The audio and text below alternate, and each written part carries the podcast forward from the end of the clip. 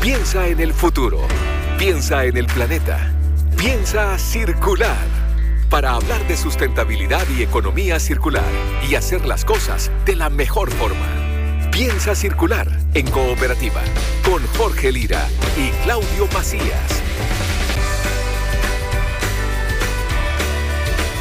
¿Qué tal? ¿Cómo están? Bienvenidos, bienvenidas. Eh, comenzamos un nuevo capítulo de Piensa Circular en una nueva era, además, porque a partir de hoy Claudio Macías es eh, eh, co-conductor de este espacio. ya lo saludamos la semana pasada, ahora le damos la bienvenida oficial. ¿Cómo estás, Claudio? Muy bien. Jorge, ¿qué tal? Bien, súper, súper, súper. Oye, eh, tenemos eh, temas súper interesantes como siempre que conversar hoy en materia de economía circular, de sustentabilidad, para que estén atentos, para que tomen nota eh, y para que vayamos entendiendo que este asunto ya no es nada del futuro, sino que es puro presente. Tal cual, exactamente. Son cuestiones que están ocurriendo ahora. Así es que quédense con nosotros, aquí arranca Piensa Circular. Bienvenidas y bienvenidos. Piensa Circular en Cooperativa es una presentación de Sodimac Cuidemos la casa de todos. Hoy empieza a circular. Te vamos a contar sobre la serie de iniciativas que lograron reciclar 427 toneladas de residuos electrónicos durante el 2022. No es poco. Vamos a conversar sobre la valorización de los pelos de cerdo y cómo estos han aportado a la industria de la construcción. Estaremos conociendo el estudio que ha encabezado el doctor en Ingeniería Civil de la Universidad Adolfo Ibáñez Federico Antico. Y en nuestra sección Emprendedores Sustentables vamos a conocer el trabajo de Antuel Café y la reutilización de la cáscara de café. Estaremos hablando con Carla Erazo, cofundadora de este emprendimiento chileno. También en nuestra sección Huerta Ideas de Patio con Fernando González del vivero La One vamos a, hablar sobre las plantas nativas y lo importante que es usarlas. Y para terminar, en nuestra tradicional sección del Consejo Circular, vamos a enseñarte sobre qué hacer con la cáscara de cebolla. Sustentabilidad, reciclaje y buenas prácticas. Piensa circular en cooperativa. ¿Qué tienen en común el pelo de cerdo y el hormigón? Según la Cámara Chilena de la Construcción, si la producción anual de hormigón en Chile se reforzara con pelo de cerdo reciclado, se podría valorizar casi el 70% de los residuos de pelo de cerdo que se depositan en vertederos cada año. Es parte del estudio que encabeza el doctor en Ingeniería Civil Federico Antico, profesor asociado de la Universidad Adolfo Ibáñez, que está en la línea para conversar con nosotros aquí en Piensa Circular. Eh, Federico, ¿qué tal? ¿Cómo estás? Bienvenido. ¿Qué tal, Jorge? ¿Qué tal, Claudio? ¿Cómo están? Muy bien, bienvenido a Piensa Circular, Federico.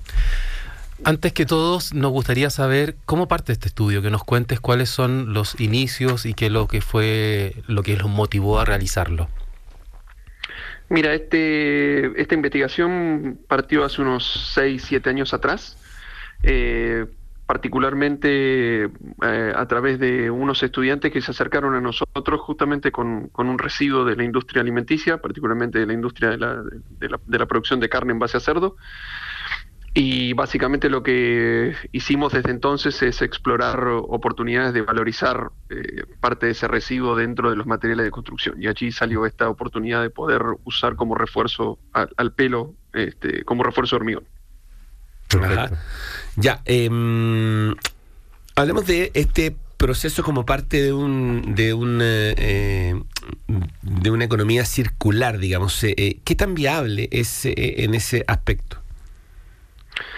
Mira, como, para darte un contexto, Chile es uno de los dentro de la lista de los productores de cerdo es uno de los top 40 este, dentro de dentro del mundo y dentro de Latinoamérica junto con Brasil es uno de los mayores productores de, carne, de, alimentos en base a carne de cerdo.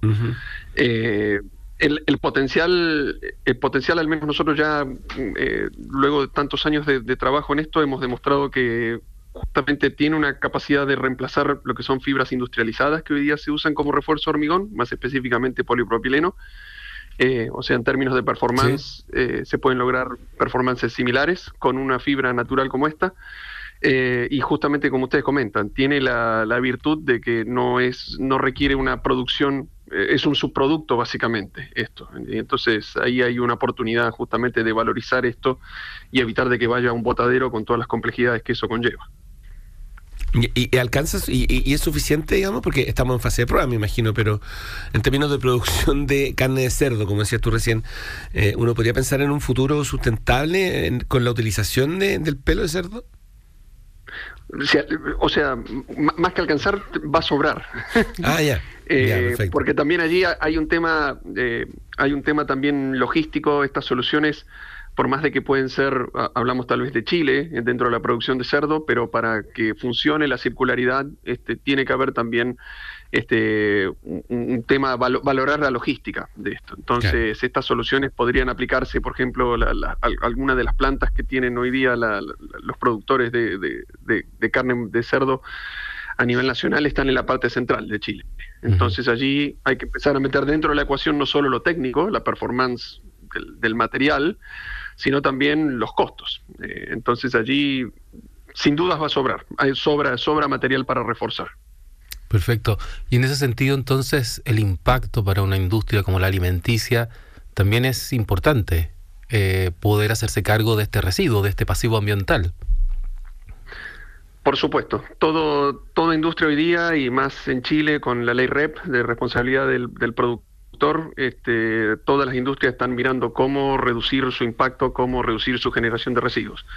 Así que una oportunidad como esta, que esta puede ser una de, una de las tantas aplicaciones que podría tener tal vez el pelo de cerdo, sin duda es importante para, para la empresa, para una empresa nacional y como te digo, es un problema de nivel mundial. Porque también hay otras, he sabido que hay otras investigaciones que utilizan este residuo para otras aplicaciones también, como la creación de aminoácidos, por ejemplo, en alimenticio o cosmética. Exacto, no, es mi área, no, es mi área, no, podría contarte mucho de ello, pero sí, efectivamente, eh, la idea aquí justamente es eh, no, hay soluciones mágicas, sino que en realidad aquí hay que tratar de ver de, dentro de la posibilidad de poder eh, tener un desarrollo maduro y haber validado que estas soluciones pueden eh, implementarse bueno, sumar a lo que es el, portafolio de, oportunidades este, donde se pueden valorizar residuos como estos. Hablamos eh, con el eh, doctor en Ingeniería Civil y profesor de la eh, Universidad Adolfo Ibáñez, Federico Antico, que es además quien encabeza este estudio respecto de la utilización de pelo de cerdo o la valorización del pelo de cerdo como, como un refuerzo del hormigón en Chile. Estamos hablando de construcción. y a propósito de eso, Federico, Em, ¿Han valorizado lo que significaría para la industria de la construcción el uso del, pelo de cerdo? Eh, mira, lo, hemos, bueno, ustedes entregaron allí un poco de información sobre eso. Eh, a ver, no, no, no valorizado en términos eh, económicos. no, la verdad que no tenemos allí eso, eso hecho. La verdad que no. Ah, sí, claro, pero, pero tal vez la pregunta es eh, si le han... Em, eh, ¿cómo decirlo? Si han valorado, o sea, si le han puesto un número respecto de lo que podría significar para la construcción en términos de, qué sé yo, de, de, de, de no sé si de ahorro, pero sí de, de, de, de, en términos de producción.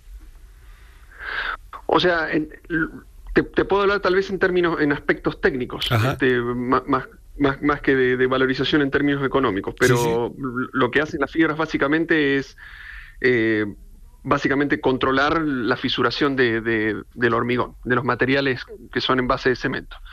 Eso, eso trae aparejado este, una extensión de la vida útil en general, este, eh, y entonces, bueno, allí hay, hay costos asociados obviamente por extender la vida útil de estos materiales.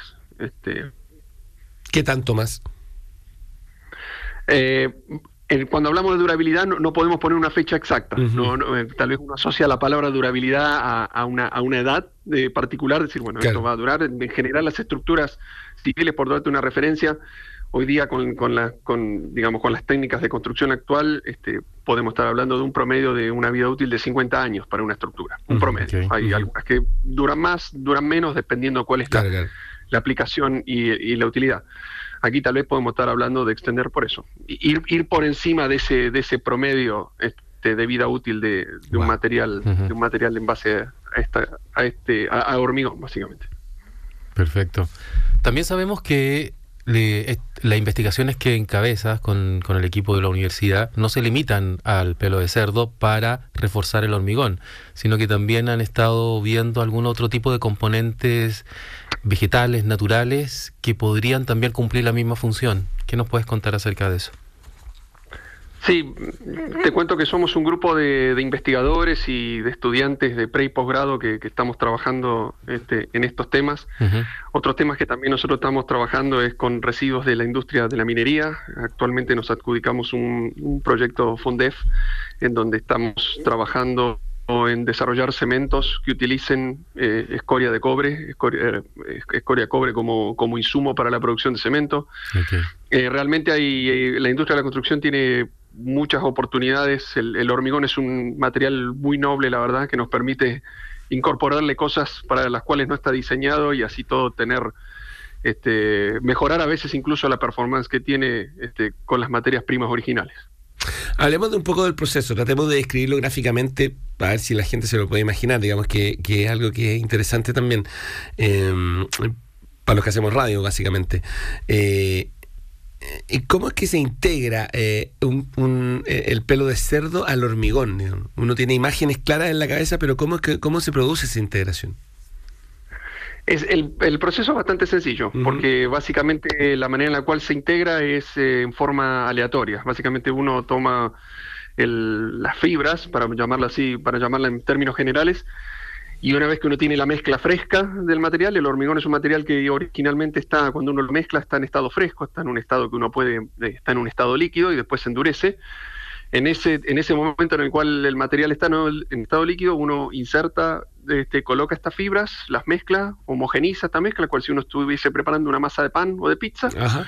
este, y así uno básicamente después obtiene una mezcla en donde tiene distribuido, busca tener una, una buena distribución de fibras y que esas fibras estén alineadas en distintas direcciones, justamente como para que al momento de que el material sufra deformaciones y, e intente fisurarse, allí estén las fibras como para sostener, sostener el material por dentro y reducir esa, esa generación de fisuras, ese crecimiento de fisuras.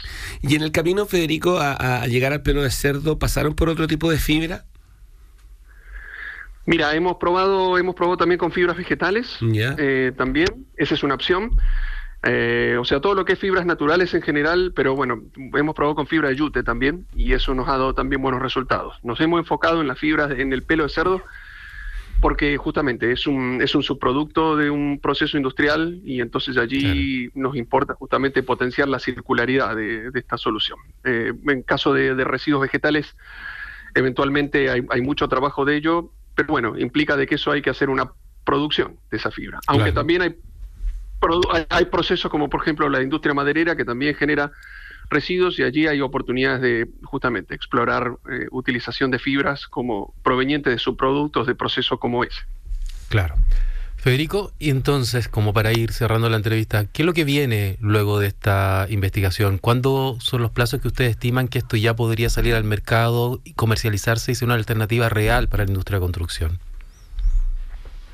Mira, el, eh, eh, tenemos resultados que justamente muestran el, eh, que, este, esta solución primero brinda beneficios al inicio de la vida, al inicio de la vida del, material del hormigón. Y justamente actualmente hemos presentado resultados en conferencias internacionales y publicado trabajos en donde estamos mostrando que en el largo plazo no afecta, este, no afecta la performance de los hormigones en el largo plazo. Esperamos que ahora poder pasar a un prototipo en condiciones reales. Eh, eso sería el estado de, maduración hoy día de la tecnología. Eh, ya en colaboración directa, ojalá con tanto con empresas de la construcción, de rubro de la construcción, como con empresas productoras de, alimentos, este, para justamente eh, hacer subir el nivel de la tecnología y ojalá estar dentro de algunos años este, con un producto en el mercado. Federico Antico es eh, doctor en Ingeniería Civil, profesor de asociado a la Facultad de Ingeniería y Ciencias de la Universidad Adolfo Ibáñez, eh, eh, y con él conversamos acerca de este, de este estudio, de esta investigación que además él lideró respecto del uso de pelo de cerdo como complemento, en este caso, y refuerzo del hormigón, lo que atañe directamente a la industria de la construcción, que es una de las industrias que, que más requiere de circularidad, digamos, y lo hemos visto en este programa también en otros aspectos. Federico, muchas gracias por la conversación. Muchas gracias a ustedes. Que estén bien. Tú también. Gracias. De economía circular, sustentabilidad y nuevas prácticas. Piensa circular en cooperativa. El momento que esperabas para hacer realidad la casa que sueñas ya está aquí. Comenzó la temporada de casa en Sodimac, con precios increíbles y la mayor variedad de productos para tu hogar. Sodimac, haz de tu casa el mejor lugar del mundo. Y a raíz de varias iniciativas es que una importante empresa de telecomunicaciones logró reciclar más de, escuchen bien, 427 toneladas de residuos electrónicos durante el 2022. ¿De qué se trata esta historia? Nos cuenta el periodista Mariano Reyes. Diferentes métodos, pero todos con un mismo objetivo, reciclar aparatos electrónicos. Es la mirada que le ha permitido a Entel reciclar más de 427 toneladas de residuos durante el 2022. Reciclaje en tiendas, en la aplicación, en algunos servicios son parte de las iniciativas que ha levantado la compañía para promover la economía circular. De hecho, según explican, se estima que en cada hogar hay 40 equipos tecnológicos y en promedio esto genera al año 9,6 kilos de chatarra por persona sin embargo, según el Ministerio de Medio Ambiente, solo un 3,4% se recolecta y se trata adecuadamente. Es por eso que no solamente es recibir residuos tecnológicos, sino que también hacerles un buen seguimiento, comentó más la directora de Sostenibilidad y Medio Ambiente de Entel, Jimena del Valle. Durante el año 2022 gestionamos responsablemente más de 427 toneladas de residuos gracias a las diversas alianzas que tenemos para reutilizar y reciclar los equipos electrónicos desde el año 2013. Entre estas iniciativas se encuentran el reciclaje en nuestras tiendas, la aplicación Reciclar, la campaña Reutiliza y la venta de equipos seminuevos a precios competitivos. Y adicionalmente realizamos permanentemente un trabajo de crear conciencia sobre la importancia de la economía circular y reciclar adecuadamente todos estos aparatos en desuso, esto siempre acompañándolo con un sistema de monitoreo y gestión de nuestros residuos. Un sistema de monitoreo y evaluación para gestionar responsablemente los residuos que genera su propia operación también es parte de este plan. Una de las iniciativas tiene que ver con la reutilización de equipos. El sitio web de Entel ofrece una gama de equipos seminuevos a precios competitivos, así que si piensas en comprarte un nuevo celular, dale una oportunidad a este portal para poder encontrar un aparato a menor costo y también al mismo tiempo aportar a lo que es la economía circular. Empieza a circular. Canciones que vuelven con nueva vida.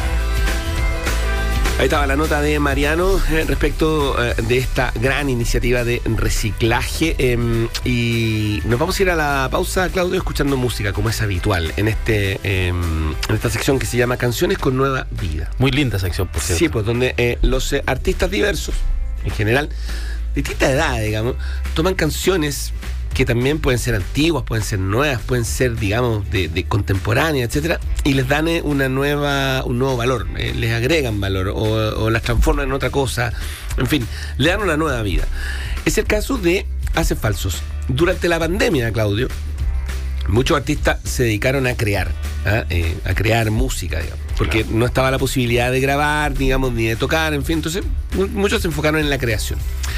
Eh, y en algunos aspectos, algunos resultó bastante llevadero esto de em, grabar a distancia, crear a distancia, eh, eh, digamos, y en otros no, tanto, sino que más escribir, componer, en fin. El caso de lo hace falso fue tomando un color distinto porque además ellos trabajaron a distancia realizar covers. Y uno de ellos es este que vamos a escuchar ahora, que es original de Casey and the Sunshine Band y que em, los hace falsos se rebautizaron como Sigo dando amor. Y es lo que vamos a escuchar a continuación. Excelente, escuchamos. Pueden bailar si quieren.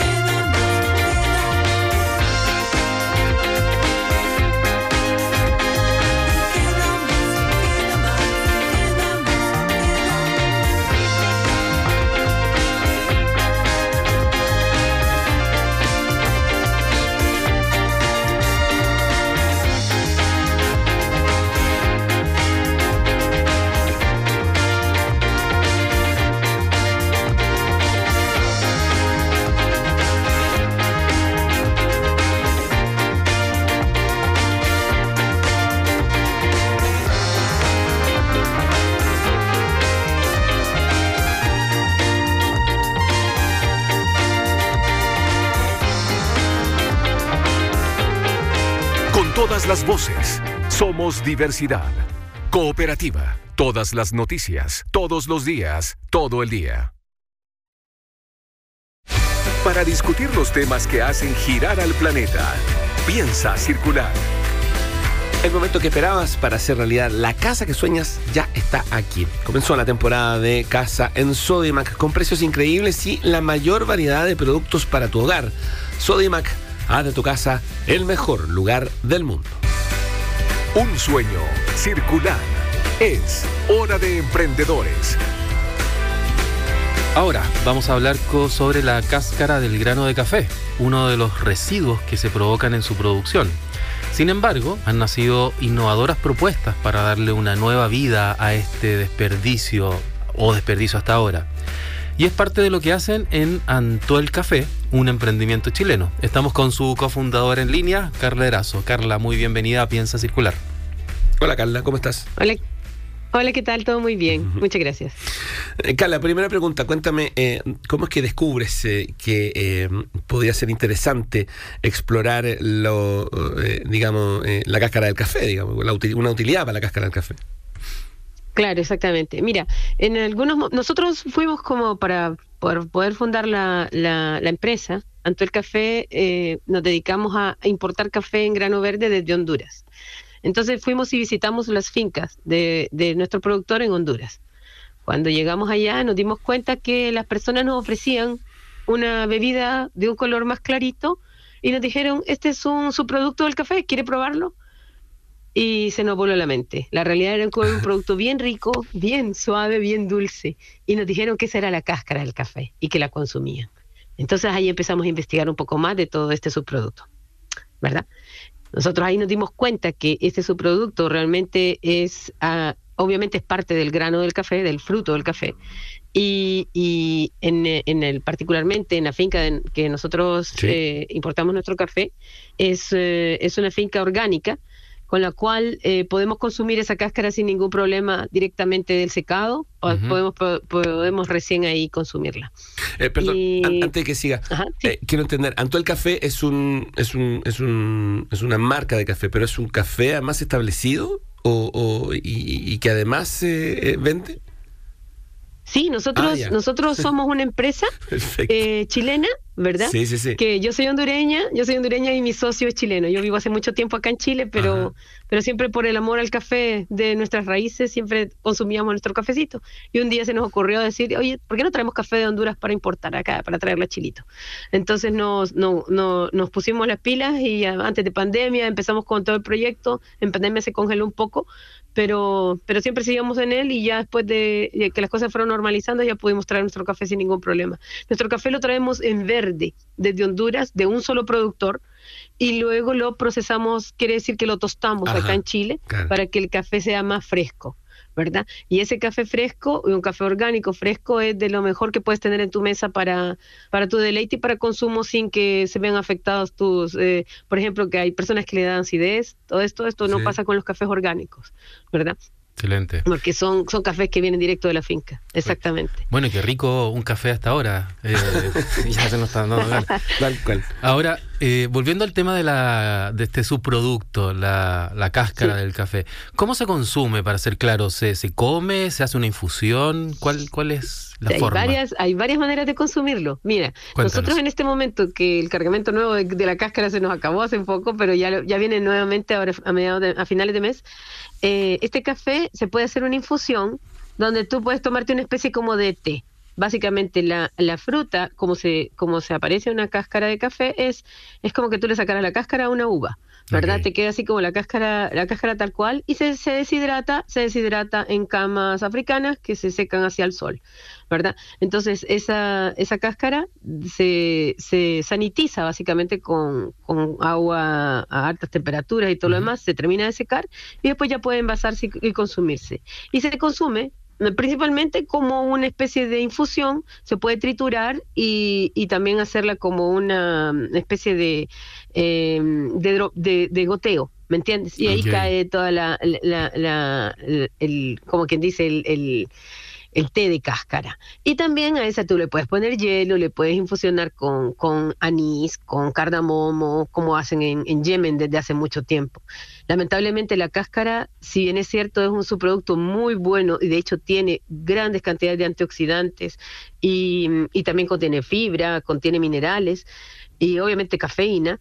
Eh, en, las grandes, en grandes lugares donde se produce café muy masivamente, esa cáscara se bota y, eso produce un, de verdad un, efecto muy, muy nocivo para el clima.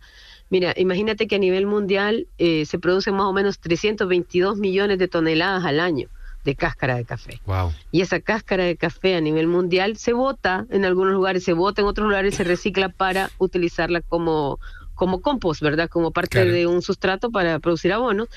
Pero obviamente es más, es más cómodo, entre comillas, eh, desecharla. ¿Verdad? Y eso hace que, eh, imagínate, montañas de frutos, porque básicamente es un fruto podido, ¿verdad? Ese fruto genera, te libera eh, gas butano, te libera, te acidifica el suelo y también te contamina el agua. Entonces eso no es menor a nivel mundial y por eso es que nosotros con estas, eh, estas empresas o fincas, mejor dicho, que siembran cafés orgánicos, esa misma cáscara se utiliza, se reutiliza también para el, para el sustrato, pero también para consumo.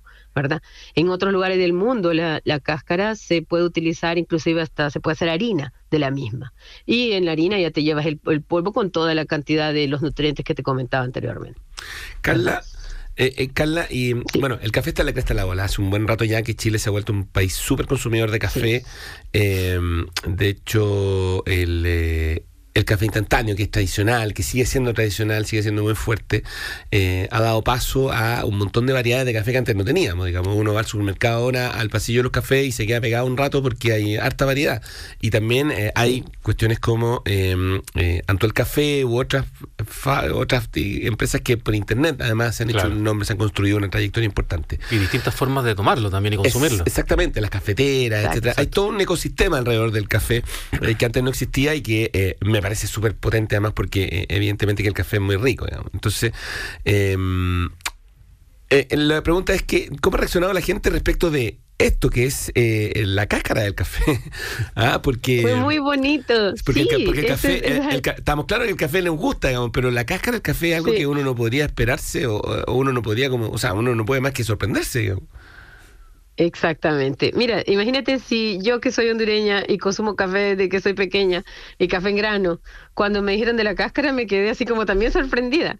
Entonces, pero la verdad es que ha sido una recepción bien bonita, bien agradable y están y les gustó mucho. Y lo mejor de todo es que es una es, un, es una bebida que te puede aportar energía sin sin tomarte toda la tazota de café, ¿verdad? Puedes tener también la misma energía en, en una taza de café, en una taza de cáscara con la misma cafeína. Entonces, eh, para las personas que, por ejemplo, sienten que el café es un poco amargo cuando lo prueban o o, de alguna manera espera un sabor dulce. Cuando tú te infusionas una cáscara de café, te tomas un líquido dulce, no es un café, eh, no es como una taza de té que normalmente puede ser un poquito así como amarguito para ciertos paladares, ¿no es cierto? Entonces, esa cáscara, cuando la hemos, la hemos dado a degustar en, en algunas recepciones que nos han invitado o la hemos dado a degustar, por ejemplo, en la, en la Expo Café que estuvimos el domingo pasado, o en, o en otras exposiciones de café, a la gente les encanta, le encanta. De hecho, nos quedaron preguntando cuándo va a venir y todo lo demás. Y le digo, bueno, lamentablemente se acabaron todas, pero va a venir ya a mediados de mes y ya vamos a poder tenerla a venta. Y, y eso es muy importante lo que te iba a comentar. La cáscara también es rica y es dulce porque el café es rico y es dulce. ¿Me entiendes? Es igual que como las uvas. Si tú tienes una uva verde y te la comes verde, la cáscara va a ser un poco amarga, ¿verdad? Y si tú la dejas madurar y tú la cuidas con, mucho cariño, o es una variedad distinta de, estas uvas que son como para otro tipo de vinos que son mucho más dulces, entonces tú la pruebas y al tiro sientes un sabor muy dulcito. Así es lo mismo con las cáscaras de café. Dependiendo del café que produces, así es la cáscara que va a salir. Por ende, hay ciertas cáscaras que son buenas como para dejarlas totalmente de sustrato y hay otras que definitivamente se podrían aprovechar para consumirlas, ¿verdad? Claro. Esa es la diferencia, exactamente. Carla, bueno, y nos contabas que la idea de este emprendimiento había nacido antes de la pandemia, lo tuvieron en pausa durante este periodo y ahora se lanzaron con todo. Entonces, cuéntanos como emprendimiento, ¿qué desafíos tienen a futuro? Mira, em, es, bien, es bien bonito emprender, es, es, es arduo, es, es un trabajo, pero la realidad es que es gratificante. Nosotros partimos así pequeñitos y estamos todavía pequeñitos, siento yo, pero la, la, las ideas no, no, se, no se detienen. Por ejemplo, en este momento nosotros trajemos nuestro café en verde, pero no tenemos una tostadora nuestra. Para el futuro nosotros vamos a, a tener nuestro propio lugar donde vamos a tostar nuestro café eh, vamos a también a tener eh, una, una, cafetería donde la gente pueda sentar y degustar y también obviamente estamos ofreciendo a las personas que, que también tienen sus emprendimientos a eh, entregarles un café de buena calidad eso lo podemos entregar tostado y ya en maquila y ya solamente que las personas le pongan su, su etiqueta, ¿verdad? Mm. Esa también es una opción eh, para cafeterías o para venta de cada quien. Y, y como se llama, para el futuro nos vemos, sí, ahí teniendo nuestro lugar para tostar, teniendo una cafetería para atender al público y, y creciendo, pues. Eso, no uh -huh. las ganas no se, no se acaban. Estamos junto a Carla Erazo, que es cofundadora de Antuel Café, conversando acerca de esta, de esta reutilización, revalorización de la cáscara del café. Carla, en toda esta conversación he estado en mi cabeza eh, tratando de... Eh, de imaginarme la cáscara del café. porque, porque el grano es chiquitito, entonces yo no entiendo, o sea, lo que quiero decir es que para que la gente lo sepa y para que yo lo sepa, digamos que soy un consumidor de café, pero estoy quedando como un ignorante profundo. El grano del café que uno ve cuando compra una bolsa de 250 gramos de café tiene una cáscara. Esa es la que ustedes les, esa es la que ustedes reutilizan, sí. ¿no? Exactamente. Imagínate, ya. imagínate una, una cereza, una cereza normal ya. o una, sí, una cereza, sí. tal cual, de las que comemos en verano. Esa cereza tiene una piel roja y un poco gruesecita por dentro. Luego viene una especie como de, llamémosle fruto, un poco como carnoso, y luego viene la semilla adentro. ¿no es cierto? La pepa que Esa le. Se me imagina, la pepa que uh -huh. le dicen, exactamente. Uh -huh. Esa, así comparemos esa, la cereza, con un, con un grano de café, también viene una piel que la cubre, que es la cáscara, luego viene lo que está pegadito, que es la carne de la, del fruto, que le, le llaman pulpa, y luego vienen tres, cuatro pieles más que vienen cubriendo al grano, y, y luego viene el grano de, de, de, café. El grano de café se seca y se tuesta, y el grano del tostado es el que consumimos como para bebida de café. Y nosotros rescatamos en la cáscara una parte de la pulpa y la cáscara que lo cubre, ¿verdad? Por ende, cuando uno consume este tipo de productos, tiene que estar seguro que son productos orgánicos, que no te vayan, que no le vayan a meter pesticidas a lo, al, claro. al, grano, ¿me entiendes? Todo eso. Entonces, así es como funciona. La, de, el, el, café tiene como siete partes, ¿verdad? El, el, fruto del café tiene como siete partecitas. Y esa cáscara, la cáscara es la, la, la parte más externa y luego un pedazo, un poco de la pulpa que es lo que es, lo que continúa de la cáscara. ¿verdad? Así es. ¿Ahora sí te quedó claro? Me queda clarísimo, ¿no? ahora sí que sí. Es sí. la de color rojo, la que, la que ustedes utilizan y que después... Eh, Normalmente normalmente la cáscara tiene que consumirse, pero mejor dicho, normalmente el fruto del café tiene que cortarse rojito para que esté en su mejor punto. Perfecto. Hay variedades de café que es amarillo, por ejemplo, pero, pero esta variedad que nosotros tenemos se, se corta bien, bien rojo. También eso hace que obviamente cuando tú masticas el grano, eh, perdón, la, la, fruta, ¿verdad? Cuando la, la arrancas del árbol, tú sientes un sabor extremadamente dulce y rico. Si tú arrancas un, un fruto que está verde, va a ser amargo, va a ser ácido. ¿Verdad? Excelente. Ya, Muy bien. Me queda súper claro. Ahora sí que sí. Carla, para ir cerrando, ya. cuéntanos, ¿cómo podemos encontrarlos sí. en redes sociales si la gente está interesada en comprar estas cáscaras de café? Claro, eh, nosotros estamos en, en, las redes sociales con www.antuelcafé.cl okay. y en nuestro Instagram estamos con arroba antuelcafé. También estamos con el Facebook, también Anto el Café, pero, eh, pero en la página de, de, en la webpage vamos a tener después ya, ahora lo tenemos solo como un producto que no está disponible todavía, ¿verdad? La cáscara, porque no queremos ofrecer algo que no ha llegado todavía y que no ha llegado del todo, ¿verdad? Trajimos, trajimos el primer lote y el primer lote se acabó. Entonces, eh, ahora vamos, estamos esperando para mediados de mes ya tenerla en venta y obviamente cuando, cuando nos llegue, ustedes van a ser los primeros y vamos a dar una muestra para que puedan disfrutarlo. ¿verdad? Estoy pegadísimo con, Excelente. con la cáscara del café. Pegadísimo. Quedé muy entusiasmado también. Les va a gustar mucho, les va a gustar mucho. También quiero ofrecerles, obviamente, para, para, para que se, darles un poco de descuento, ¿verdad? Si es que quieren comprar nuestro café, Bueno. les vamos a, a crear un código de descuento, de un 20% de descuento, que va a ser el código hashtag café de- especialidad, todo corrido, café de especialidad. Excelente. Porque nosotros vendemos un café de especialidad, ¿verdad? Ah, ya, está bueno. Ya, pues, Sí. Carla Erazo es cofundadora de Antuel Café y conversó con nosotros acerca de este emprendimiento eh, que además eh, eh, se hace cargo de revalorizar eh, el, la cáscara del café, digamos, que es lo- de lo que hemos hablado todo este rato. Carla, muchas gracias y harto éxito. Muchas gracias, que tengan muy buen día. Hasta luego. Saludos, Carla. Porque lo circular parte por casa. Hora de conocer más ideas de huerta autosustentable. Vamos a saber tips y consejos para los huerteros y amantes de jardines. Estamos, como todos los domingos, con Fernando González del Vivero Laguán, presente en Calera de Tango en Puerto Varas. Este día vamos a hablar y conversar sobre las plantas nativas y lo importante que es usarlas. ¿Cómo estás, Fernando? Bien, lo más bien. ¿Y ustedes, muchachos, cómo están? Qué bueno, bien, bien, súper. Oye, eh, Fernando, aclárame el punto al tiro. Plantas nativas, ¿qué son? ¿Qué plantas son nativas? A ver, las plantas nativas son las que son del lugar de donde estamos Ya. y se han desarrollado ahí. Eh, me explico, por ejemplo, en la zona central tenemos un quillay, que es un árbol que es nativo, que ha estado aquí desde antes que estemos nosotros, Claro. y se desarrollan muy bien al clima y al, y al suelo. Por ende, van a ser plantas de bajo requerimiento de agua, que no que, que van a poder aguantar muy bien en los tiempos que estamos viviendo. A nosotros nos gusta tener jardines que parezcan ingleses, que requieren mucho consumo hídrico. Entonces, ho- hoy día es importante poder cambiar el switch, usar plantas nativas que requieren menos agua, eliminar un poco el pasto.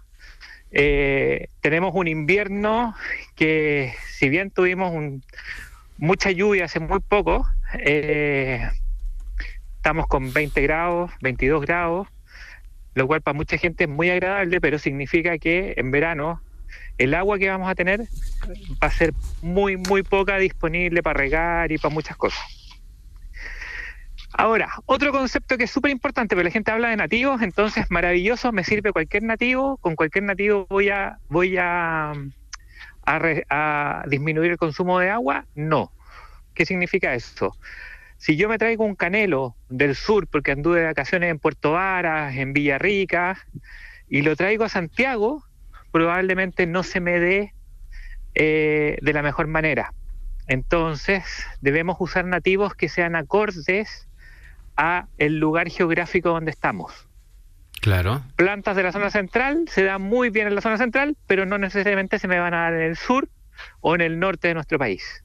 Entonces es muy importante poder averiguar cuáles son los nativos que hay en nuestro entorno eh, y esos poder irlos incorporando a nuestro jardín.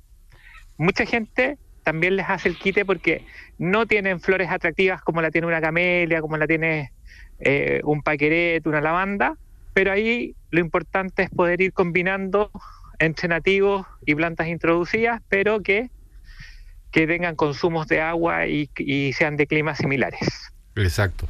Y en ese sentido, por tanto, el cuidado que se, ¿cuál es el cuidado que se debe tener con estas plantas que son nativas? Que me imagino que va a depender también de qué zona son, si estamos en la zona central, zona sur o, o en el norte, ¿no? Por supuesto, siempre las, las de la zona norte van a ser plantas que requieren muy poca agua, Entonces van a ser plantas que me van a servir muchísimo, por ejemplo, en la zona central para lugares muy secos. Si yo quisiera, y aquí empezamos a hacer la mezcla de climas y lugares, si yo quisiera traer una planta del sur, por ejemplo un copihue, que también es súper habitual que la gente busque copihue y los tenga en el jardín, tengo que llevarlo a condiciones similares a las que tiene en su hábitat. Por ejemplo, van a crecer siempre debajo árboles. Nunca van a estar expuestos directamente al sol.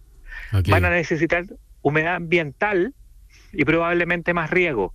Pero la humedad ambiental es la que a nosotros nos cuesta en Santiago poder lograrla porque eh, en los veranos tenemos un ambiente muy, muy seco.